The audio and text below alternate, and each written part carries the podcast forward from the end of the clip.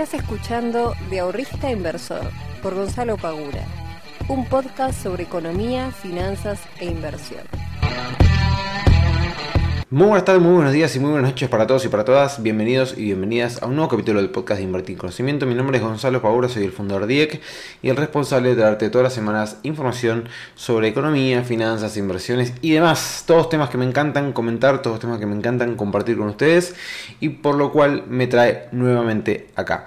Si sos de aquellas personas que me vienen escuchando hace rato, Muchas gracias, muchas, muchas gracias, porque realmente si no hubiese nadie del otro lado, que esto ya hubiese frenado hace bastante tiempo. Y si recién estás llegando a este podcast, te invito a que escuches, eh, no sé si todos, pero tenés un montón de capítulos para poder escuchar, para poder aprovechar. Eh, así que tenés varias, eh, mucha cantidad de información dentro de este podcast. Así que, gente, les doy nuevamente la bienvenida en esta nueva semana. Y hoy voy a estar hablando un poquito sobre inversiones, sobre todo sobre una forma o una mentalidad que podríamos adoptar al momento de invertir. Pero antes que eso, obviamente, vamos a meternos en un poquito el quilombo eh, que tenemos en el mundo argentino, en el mundo mundial y en todos lados. Por suerte ayer ganó Argentina, eso es un, dato muy relevante, con dos golazos de Messi, que la verdad que es un pie, es un monstruo. Eh, y Gracias a eso, evidentemente, los mercados se pusieron contentos de que ganó Argentina con dos goles de Messi y están repuntando un poquito. Tenemos al Standard Poor's que está, pero luchando un mano a mano con, con Tyson en las cuerdas, porque lo tenemos en eh, los 3.700 puntos. Eh, bancando la zona de soporte importante que fue en los 3.600 y pico. Eh, que la testeó una, dos, tres veces y ahora está subiendo. Está subiendo con menos volumen, a ver cómo hay que ver cómo cierra hoy el mercado a las 5, pero de momento está, este, está con menos volumen. Esto está haciendo que repunte el Standard Poor's un 1,5%.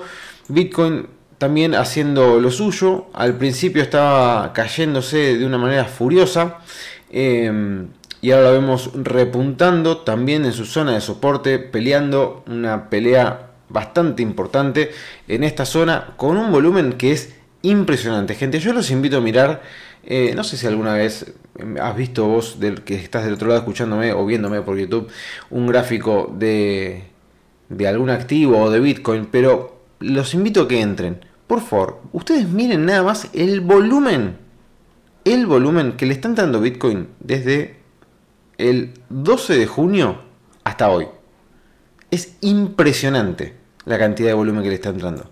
O sea, si nos, si nos vamos para atrás, en enero 2021 también entró bastante volumen. En marzo 2020, cuando hizo mínimos en los 3.900 dólares, también le entró bastante volumen. Pero nunca, nunca le entró tanto volumen como ahora. Nunca. La cantidad de dinero que le está entrando a Bitcoin es impresionante. O sea que si esto logra de una vez por todas convertirse en una zona de soporte, va a ser una zona de soporte muy fuerte. Porque estamos hablando de eh, una zona que está manejándose desde el 17 de junio hasta el día de hoy. Eh, rondando los 18, los 19 mil dólares, con una cantidad de dinero que le está entrando impresionante. Es realmente mucho, mucho el dinero que le está entrando a Bitcoin. Así que esperemos que definitivamente esto sea una zona de soporte y que de una vez por todas empiece a, subir hacia el mundo cripto repunta. Todavía sigo eh, esperando y viendo si realmente se termina de convalidar la teoría de muchos de que en noviembre eh, se termina la, baja de Bitcoin, que siempre dicen que los periodos de, de mercado bajista de Bitcoin duran más o menos un año noviembre sería el cumplimiento de eso. Así que quiero ver si se cumple o no. A ver si este, estas, estas cuestiones místicas que tiene el mercado se pueden llegar a cumplir. Y desde el lado del Merval, vamos a abrir el gráfico del Merval. Desde el lado del Merval, hoy está repuntando también levemente, acompañando un poco la suba que está teniendo eh, el mercado eh, exterior, en el extranjero. Pero tuvo tres jornadas bastante bastante sangrientas, por decirlo de alguna manera, donde cayó un 10%, llegando hasta el mínimo anterior, que, había sido en la zona de 134.600 eh, puntos aproximadamente. Hoy está recuperando un poquito, pero tuvo una baja bastante importante. Eh, creo que me habían preguntado en Instagram, che, ¿por qué está cayendo Argentina este, tanto el normal, no sé qué? Hermano, subió. O sea, desde junio no paró de subir. Desde junio hasta hace tres días subió un 82% en pesos en 90 días. O sea, casi la tasa de inflación que se estima, eh, bueno, un poquito menos de lo que se estima de tasa de inflación, eh, o bastante menos, este, de inflación solamente en 90 días. O sea, el Merval en estos 90 días, la verdad que fue un éxito total. Yo que siempre le pego eh, palos para lo que es el largo plazo, que largo plazo ya es otro tema, pero en este corto plazo, en estos 30 días, pegó un subión tremendo, 82%, casi 83, vamos a redondear. Em, así que realmente el mercado argentino dio unas subas impresionantes. Así que estos tres días bajó un poco, bueno.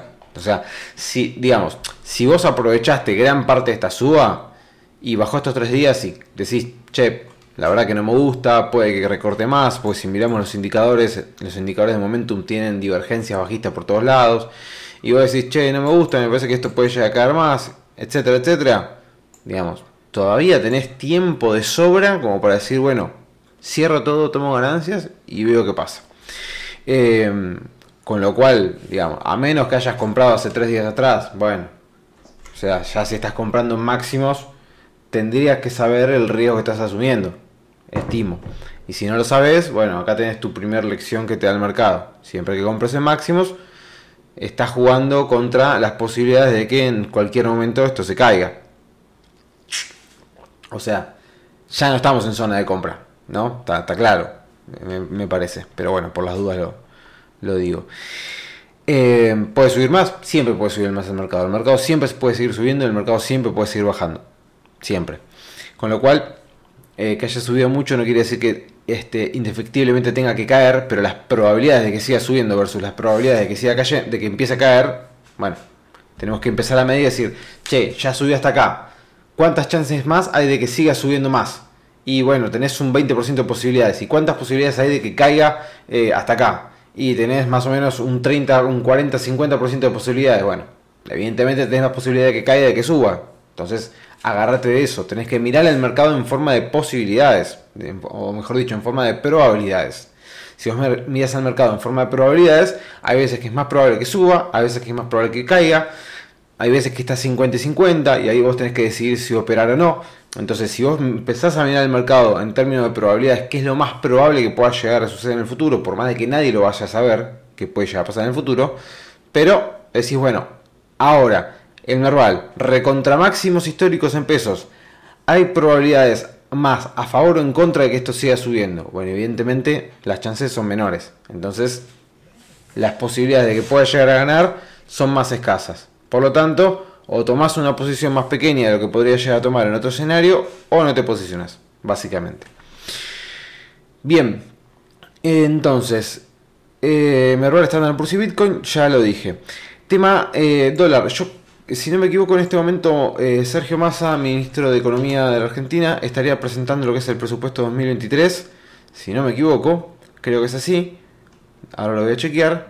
Eh, y tenemos al dólar bolsa en 296 y el contado con liquidación en 307 mangos. Para aquellos que quieran saber cuánto está el dólar. ¿A cuánto puede llegar a terminar el dólar para fin de año? La verdad no lo sé, pero creo yo que eh, las probabilidades de que haga un nuevo máximo me parece, me parece que son un poco escasas. Eh, vamos a ver qué es lo que termina diciendo Massa con el presupuesto 2023, a ver, que ver si es muy este, desquiciado o no. A ver, si Massa dice, en el 2023 va a haber un 40% de inflación, y bueno, no te lo cree nadie. Si ya empezamos así, empezamos mal. Pero todavía no escuché, no vi nada, así que esperemos a ver qué, cómo termina eso, a ver qué es lo que, qué es lo que dice. Eh, tenemos el problema de las cubiertas.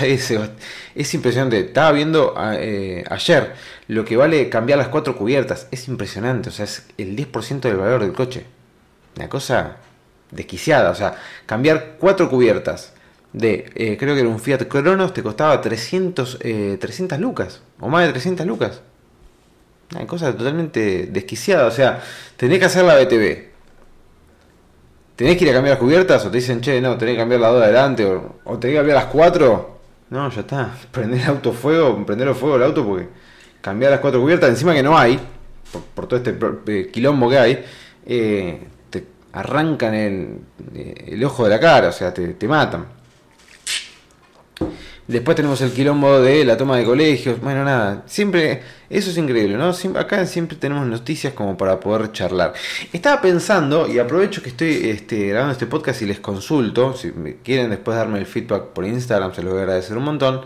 Pero estaba pensando en armar, porque le, estoy, eh, le voy a dar mucha bola al canal de YouTube, le quiero dar mucha vida al canal de YouTube.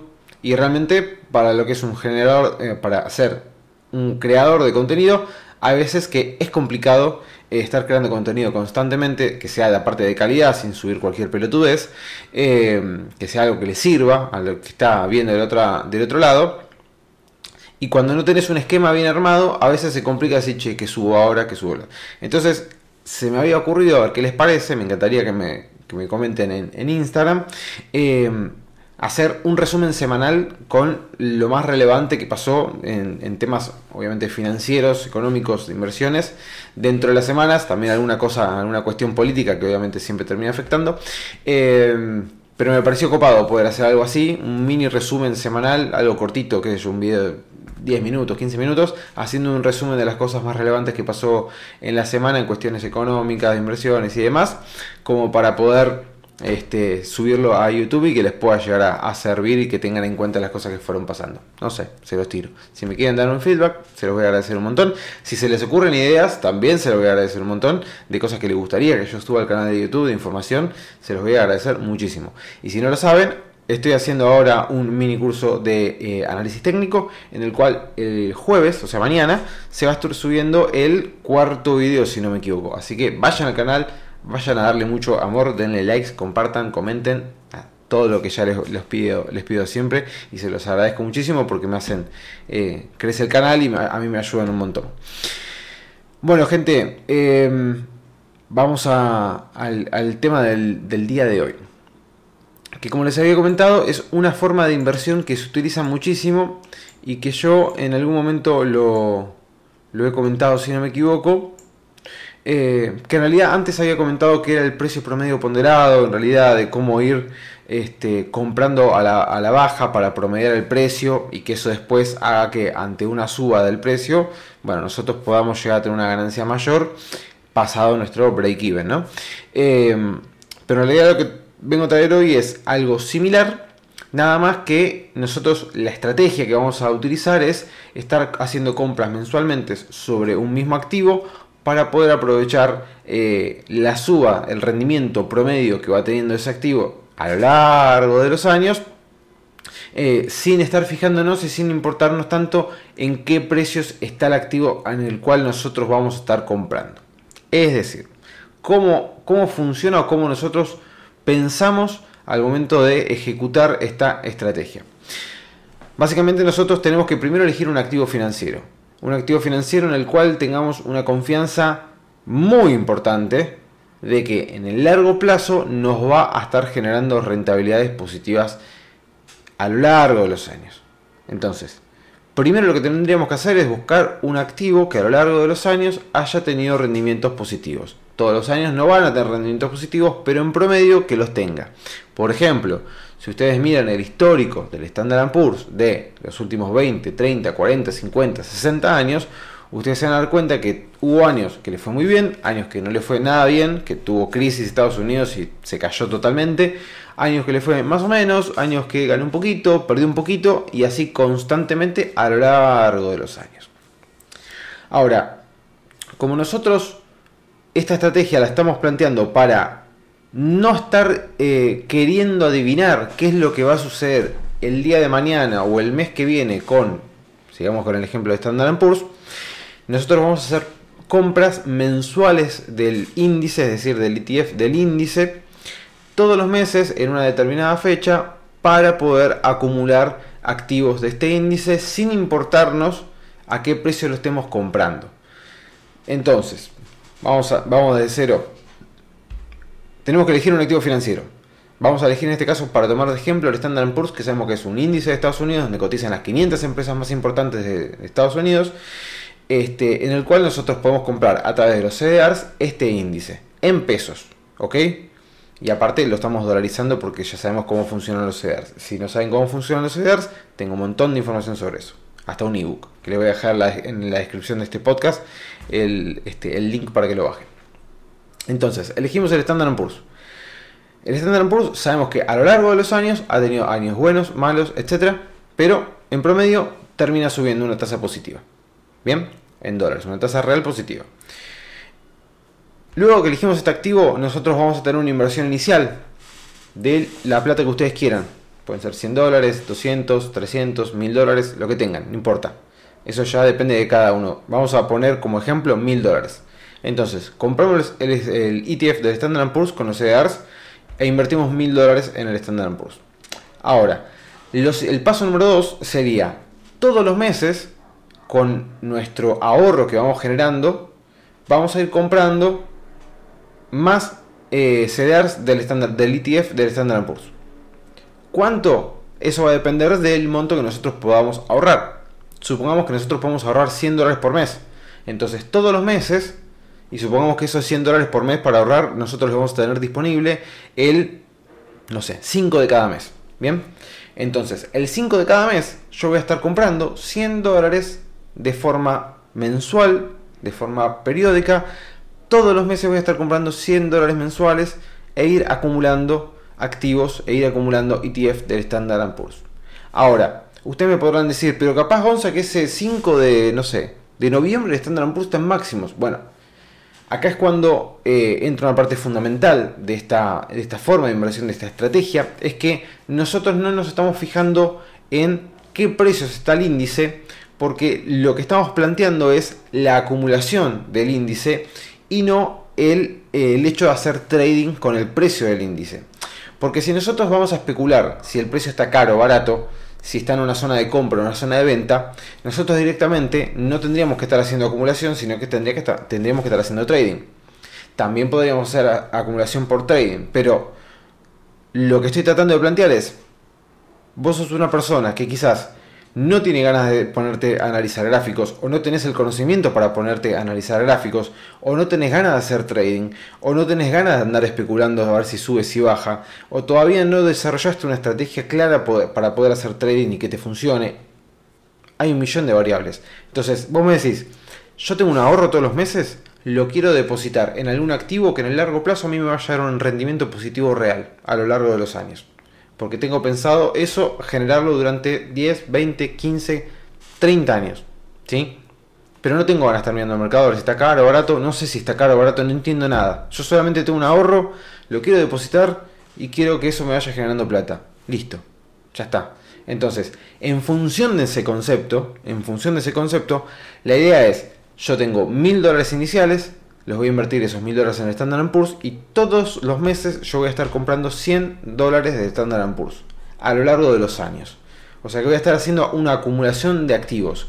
No me voy a estar fijando en qué precio lo estoy haciendo, sino lo que yo me estoy proponiendo es todos los meses de manera rigurosa estar comprando 100 dólares de Standard Poor's. Entonces, si nosotros agarramos, por ejemplo, una calculadora de interés con agregados monetarios mensuales, si nosotros decimos que tenemos, yo dije eh, mil dólares, vamos a poner que las contribuciones van a ser de 100 eh, dólares por mes. Eh, vamos a hacer obviamente 12 contribuciones a lo largo del año y supongamos que nosotros queremos mantener esta estrategia, esta inversión durante 20 años.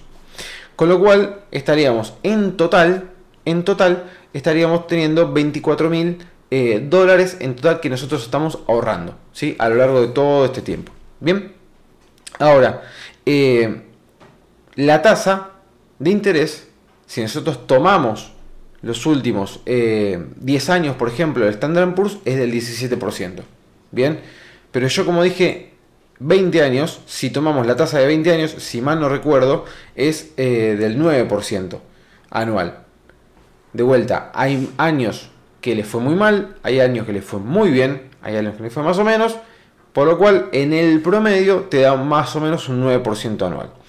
Esto quiere decir que si nosotros hacemos esta estrategia durante los próximos 20 años, pasaríamos a tener unos 66.996 dólares. Es decir, de los 24 mil dólares que nosotros estaríamos ahorrando, o sea, poniendo en nuestro bolsillo, se transformarían en 67 mil dólares al cabo de 20 años.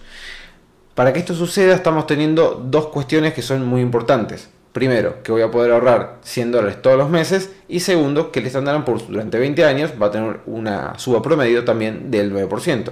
Esto puede ser más, esto puede ser menos. Obviamente que todo esto siempre puede ser variable y no este, porque sea una tasa histórica quiere decir que el día de mañana se vaya a repetir. Pero me tengo que tomar de, algún, eh, de, alguna información como para poder hacer estimaciones. Si yo tengo que el rendimiento promedio de los últimos 20 años fue del 8 o 9%, bueno, tengo que tomar ese número para poder estimar a ver si, a menos que crea que de los próximos 20 años va a haber una catástrofe en Estados Unidos, ¿no?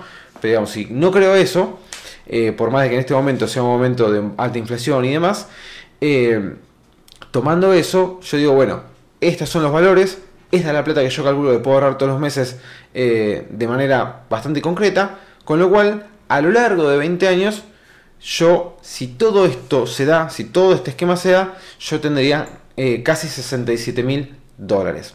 Obviamente que a mayor tasa va a ser esto mucho más importante. Fíjense que si yo le subo un punto más, es decir, del 9 al 10, esto pasa de 60, eh, había dicho 66, ¿no? 67, 67 mil dólares, esto pasa a casi 76 mil dólares, o sea, estamos hablando de casi 10 mil dólares más por un punto de tasa por año, ¿sí? O sea que siempre todo lo que sea en este tipo de inversiones con interés compuesto a cada punto de tasa se va a incrementar muchísimo el capital. Si esto fuese, si pudiésemos estar haciendo esta inversión al 11% anual, estamos hablando de 85 mil dólares. Y ustedes me están diciendo, che, Gonza, pero 20 años es un montón de tiempo. Lo sé, pero si nosotros tenemos ese plazo para poder este, hacer nuestra inversión, fíjense que de 24 mil dólares que pasaríamos ahorrando, estaríamos eh, convirtiéndolos en casi 85, perdón, en casi 67 mil dólares si se repite que durante 20 años tenemos una tasa promedio anual de rentabilidad real del 9%. Bien, entonces es mucho el potencial y de esta manera nosotros nos desligamos de estar buscando a ver si el precio está bajo, si está alto, si está un poquito... Me desligo. Directamente voy, yo pongo todos los meses de manera rigurosa 100 dólares en el Standard por 100 dólares, 100 dólares, 100 dólares, 100 dólares y voy acumulando a lo largo de los años. No me estoy fijando qué precio estoy comprando, si estoy comprando caro o barato, porque no sé si estoy comprando caro o barato, no sé qué puede llegar a pasar el día de mañana. Capaz lo que yo creo, creía que era caro en realidad era barato. Entonces, ante esa incertidumbre, como le pasa a todo el mundo con los dólares, o sea, yo desde que comencé con IEC hasta el día de hoy, me acuerdo de las primeras charlas y las primeras cosas que yo decía, la gente me decía, che, el dólar está a 25 pesos, ya está muy caro, eh, ¿qué hacemos? ¿Compramos o vendemos? Y hoy lo tenemos a 300 mangos. O sea, a cualquiera le digo, che, te vendo dólares a 25 y me tire la casa por la cabeza. ¿No? Entonces, eh, como nosotros no sabemos qué puede llegar a pasar, de esta manera nos evitamos esa incertidumbre Va a haber veces que vamos a estar comprando seguramente caro, va a haber veces que seguramente vamos a estar comprando barato, va a haber veces que vamos a estar comprando a buenos precios. No importa. La cuestión es estar comprando todos los meses 100 dólares de Standard Poor's para ir acumulando el activo. Si esto yo lo subiera a 200 dólares por mes, es decir, el doble, estaríamos hablando de 79, no, perdón, de 128 mil dólares. O sea, estamos hablando de el doble. ¿Sí?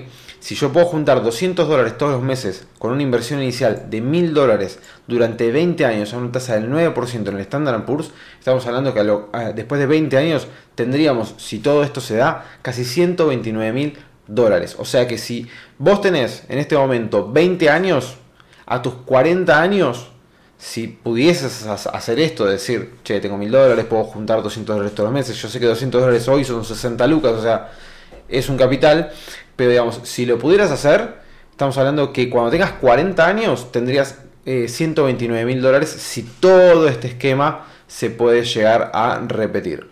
Si esto en algún momento puedes en vez de 200 poner 300, si la tasa sube y demás, las variables obviamente que pueden cambiar.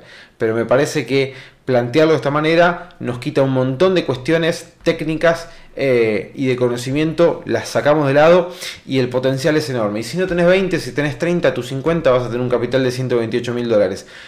Con 128 mil dólares si vos lo invertís a una tasa eh, también del 8% anual, vas a tener una rentabilidad todos los meses bastante interesante como para que te pueda llegar a dejar eh, un capital que te sirva el día de mañana para una posible jubilación, por ejemplo. Si tenés 40 años, cuando te jubiles a tus 65 este, o 60, dependiendo si sos mujer o hombre, también vas a tener un capital bastante importante. Así que, y si tenés 50, lo mismo. O sea, no importa la edad que tengas, el tema es empezar. Hoy por hoy estamos obligados a invertir nuestro dinero, no tenemos otra opción. Estamos con una tasa de inflación altísima, estamos con una, una depreciación del tipo de cambio tremenda, como nunca antes viví en mis 32 años de vida.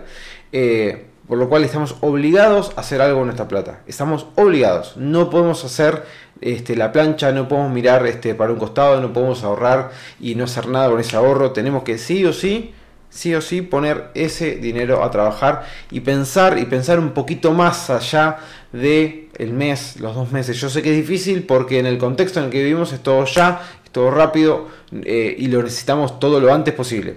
Pero si miramos un poquito más, un poquito más lejos o bastante más lejos y empezamos a proyectar este tipo de cosas, bueno, me parece que los resultados pueden llegar a ser más que interesantes y nos podemos llegar a encontrar con un capital del cual quizás ni siquiera nos habíamos eh, planteado la posibilidad de conseguir a lo largo de los años. Gente, espero que les haya servido y les haya gustado este podcast. Los veo la próxima, les mando un muy fuerte abrazo, que tengan un buen día. Chao.